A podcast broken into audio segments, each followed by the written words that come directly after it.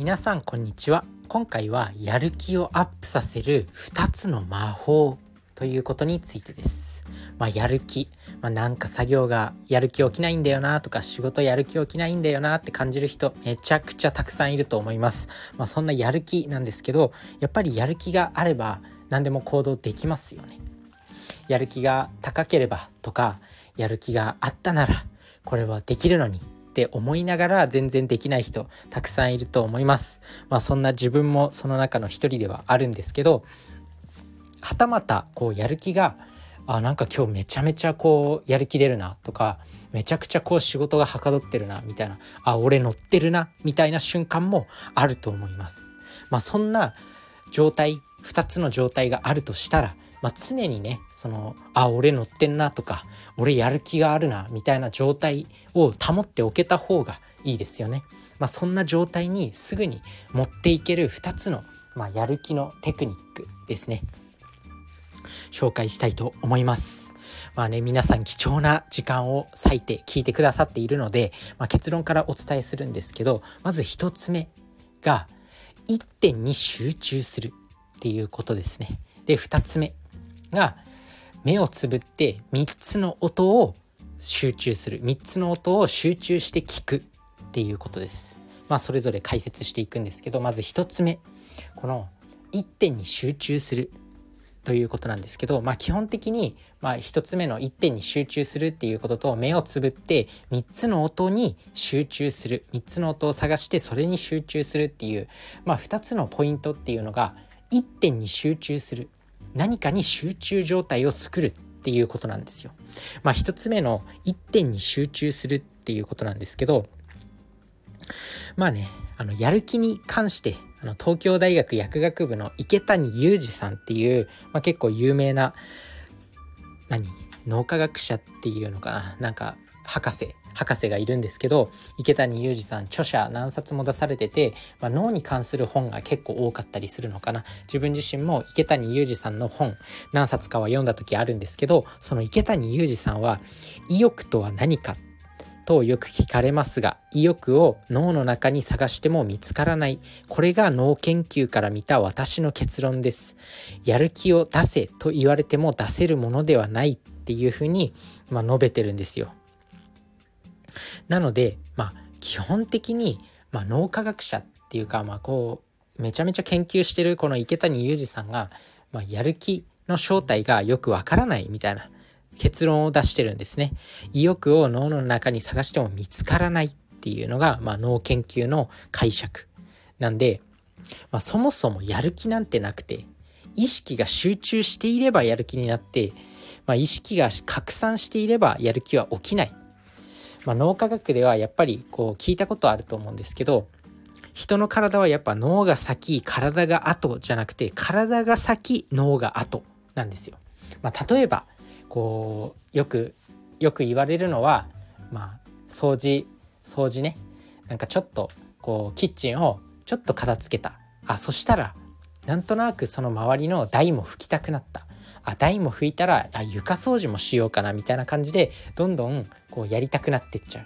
まあそんな感じで体が先に動いて後からこうどんどんやる気になっていくっていうのが基本的な人間のやる気のパターンなんですよ。脳科学では。あの脳のね側座核っていう部分があるんですけどそれが行動するとドーパミンが分泌されてどんどん人を行動に導くんですよね。だから最初にこう行動するっていうことが基本大事ではあります。まあそんなね中でまあこのね最初の行動を生み出す最初のこの何かやろうっていう気を生み出すそこでまあ集中するっていうことがポイントなんですよね。まあ、意識的にこう何かを見続けたりとか一点に意識を集中させるその状態にするとやる気が生まれてくるんですよ。なので、まあ、今回紹介するこの2つの方法一点に集中すると、まあ、集中状態が作り出せるんで、まあ、それが、まあ、その脳の側座核にエンジンをかける作用があるっていうことなんですよね。なのでまあねあの一点に集中するまあ何でもいいと思います指先に集中するとか勉強を始める前にこのペンの先っぽをなんか10秒間見続けるとかそういったことでもいいと思います。まあ、自分自身は結構ねよくやってました。大学生の時にまあこうめちゃくちゃ勉強してたんですよね大学生の時。多分人生で一番勉強したのが大学時代、まあ、これからもどんどん勉強していきたいなとは思ってるんですけどまだこう大学生の時の自分には勝ててないかなとは思います。まあ、勉強してるつもりではいるんですけどね、まあ、そんな大学生の自分はよくねやってました。勉強始める前にこうなんか紙の端っことかに黒い丸を書いてそこを10秒間見続けたりとかあとはペンの先っぽを10秒間見続けたり。まあ、ペンの先っぽって尖ってるじゃないですか。だから一点に集中できるんですよ。なのでそういうことをよくやってました。まあ理にかなってる方法なのかなと思います。なのでまあ何かこうね意識を集中一点に集中させるっていうここのここの行動をとるともう驚くほど意識が集中状態になってでこの体が先脳が後のパターンを作り出せる。最初にこう集中状態を作ることで脳が後からついてくるっていうことですね。是非やってみてください。で2つ目のこの目を閉じて3つの音を探すっていうところなんですけどまあ椅子に座って、まあ、目を閉じてリラックスしてください。でその状態で聞こえてくる周囲の音に集中してください。でその中から3つの音を探す。もう一回言うよ。椅子に座って目を閉じてリラックスする。で聞こえてくる周囲の音に集中する。でその中から3つの音を探す、まあ、そうすると、まあ、集中状態が作り出せる。